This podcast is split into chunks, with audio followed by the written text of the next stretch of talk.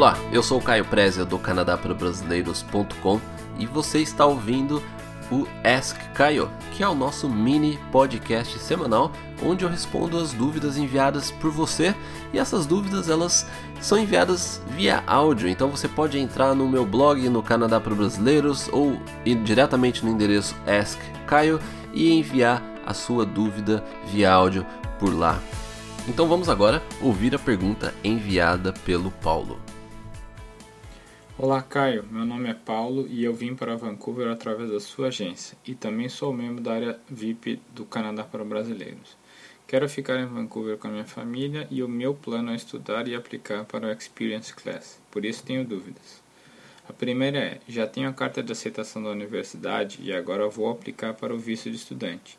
Eu já tenho o valor total necessário para cobrir o curso mais custo de vida. Um colega me disse que seria prudente também declarar um financiador para evitar que o visto seja negado. Isso realmente é necessário?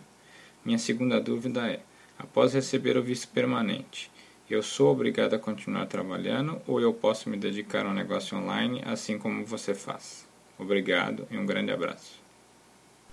Olá, Paulo. Primeiramente, obrigado pelo envio da sua pergunta e também muito obrigado por ter escolhido a nossa agência para vir para o Canadá e também fazer parte da nossa área VIP. É, eu e meu irmão, a gente fica muito feliz é, com, com, esse tipo né, de, de, notícia e de cliente também. Ainda mais ver é, a gente poder notar que está tudo dando certo para você. Você já veio para cá, já aplicou para, para uma faculdade, né? E bom, vamos então à sua, à sua dúvida. Eu não sei, talvez você já tenha aplicado por visto, já faz algumas semanas que você deixou essa mensagem, mais precisamente, se não me engano, aqui uh, uh, pelo calendário que eu tô vendo, seis, seis semanas. É realmente o volume de mensagens que a gente recebe aqui. É, é muito grande, eu tenho que re revisar todas elas, então às vezes pode demorar um pouco para eu responder algumas das mensagens. Mas Bom, mesmo que, né, não sei se você já aplicou para o visto ou não, mas vamos então à sua pergunta. A primeira pergunta que é se você já, te, é, você já tem o dinheiro né, para comprovação de renda e se mesmo assim você precisa de um financiador para aplicação para poder, para poder estender o visto. Bom, uh, se você já tem o dinheiro já necessário, você já fez essas contas, tudo, viu que está tudo de acordo.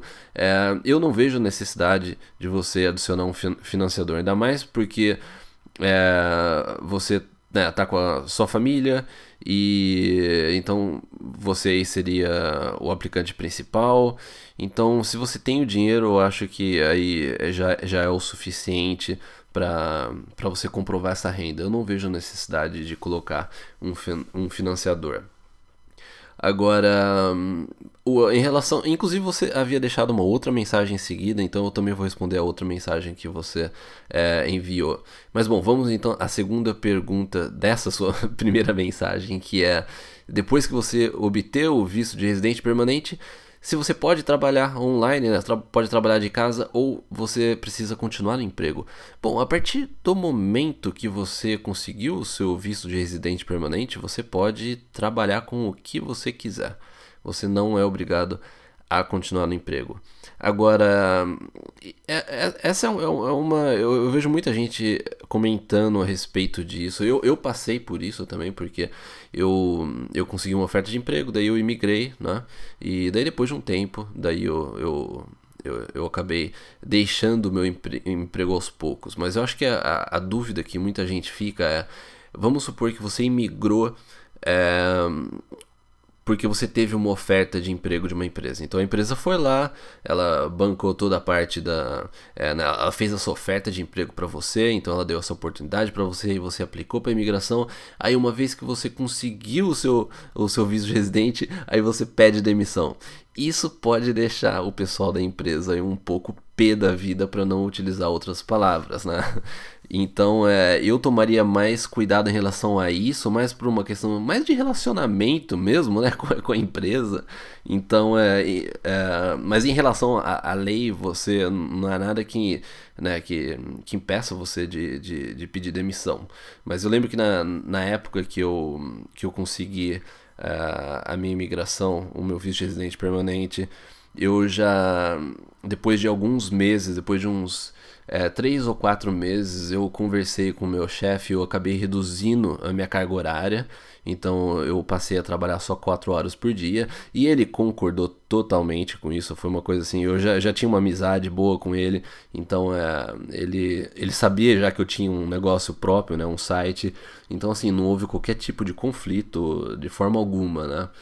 E aí depois, ao, ao, longo do ano, daí eu fiquei mais. Porque eu, eu, trabalhava mais na parte de gerenciamento do programa da faculdade, né? E de alguns clientes extras é, que eles tinham. E daí depois eu fui movendo mais para é, para parte de eu comecei a dar aula na, na faculdade então eu acabei mudando um pouco mais para isso e, e, fiquei mais assim é, como conselheiro da parte do desenvolvimento de currículo da faculdade. Aí aos poucos eu fui é, realmente reduzindo minha carga é, de profe né, como professor e, e, hoje em dia eu dou aula só é, uma vez por semana e, e só em um, em um dos semestres da, da Van Arts né. Então é, né, respondendo a sua pergunta né, mais diretamente, bom, você pode trabalhar com o que você quiser. Né? Então, mas só não, não deixe uh, as pessoas da, da empresa né, chateadas e achando que você apenas utilizou a empresa para imigrar para o Canadá. Eu acho que tudo é uma questão de comunicação e se tiver bom para ambas as partes, ótimo. Bom, uma outra pergunta que você fez num outro áudio e que é, eu vou responder aqui que você quer, você gostaria de, né, assim que você é, imigrar, você gostaria de trazer o seu pai, que tem 86 anos de idade, né? Então você ah, comentou a respeito do, do sponsorship, né? O do Family Class, que, que é basicamente só para quem, né? É, para todo mundo que está ouvindo, né? Você pode trazer seus pais para o Canadá, né? É, é, é, o chamado né, da reunião é, familiar. Existe um processo para isso, que depois que você imigra, você pode é, solicitar e pode fazer um. Tem um. É, um é processo né, de imigração que você pode trazer seus pais. Só que uma, um ponto a respeito desse, desse programa é que ele é bem demorado. Como você mesmo disse, né? Que pode demorar de 5 a 6 anos. E no ano passado, algumas regras mudaram em relação a esse é, processo também. Então, é, basicamente, vamos supor, agora você está indo para uma faculdade. Eu não sei exatamente quanto tempo que vai ser essa sua faculdade, qual é a duração do curso, mas vamos considerar aí que é, é um curso aí de um ano, né? Eu, trabalhando com, com o, o mais curto possível, né? Um ano. Aí depois que você começar a trabalhar, você, quando, antes de você aplicar para esse processo do, do, do para o sponsorship né, dos seus pais, você tem que comprovar que você teve renda por três anos no Canadá. Entendeu? Então você vai ter que aguardar três anos para poder entrar com esse processo. Então, assim, uma vez que você conseguiu o seu visto de residente permanente, aí, ou seja, é, você ainda vai para a faculdade e depois você vai aplicar para um processo que ainda pode demorar, não sei, talvez, né, um ano até você conseguir uma oferta de emprego, um ano, um pouco mais. Aí você vai ter que esperar três anos com o imposto de renda é, que você estiver trabalhando aqui no Canadá para poder aplicar, para poder dar entrada nesse processo. Então, assim, é, só para você poder entrar com o processo já vai aí pelo menos uns, eu acredito, uns quatro anos né? Se a gente pensar de forma positiva, né? Uns quatro anos para você poder dar entrada com o processo. E uma outra coisa a respeito desse, é um dos requisitos, é que você precisa ter uma renda mínima de acordo com o tamanho da sua família. Então vamos supor, é você, sua esposa e mais dois filhos. Um exemplo. Você vai ter que, de acordo, tem uma tabela no site oficial que mostra quanto de dinheiro que você precisa ter é, no ano né? Quanto que você precisa ter feito do seu emprego para você poder é, trazer seus pais? Então, você tem, que comprovar, você tem que comprovar que você tem dinheiro para sustentar a sua família e mais o seu, o, o, né, o seu pai.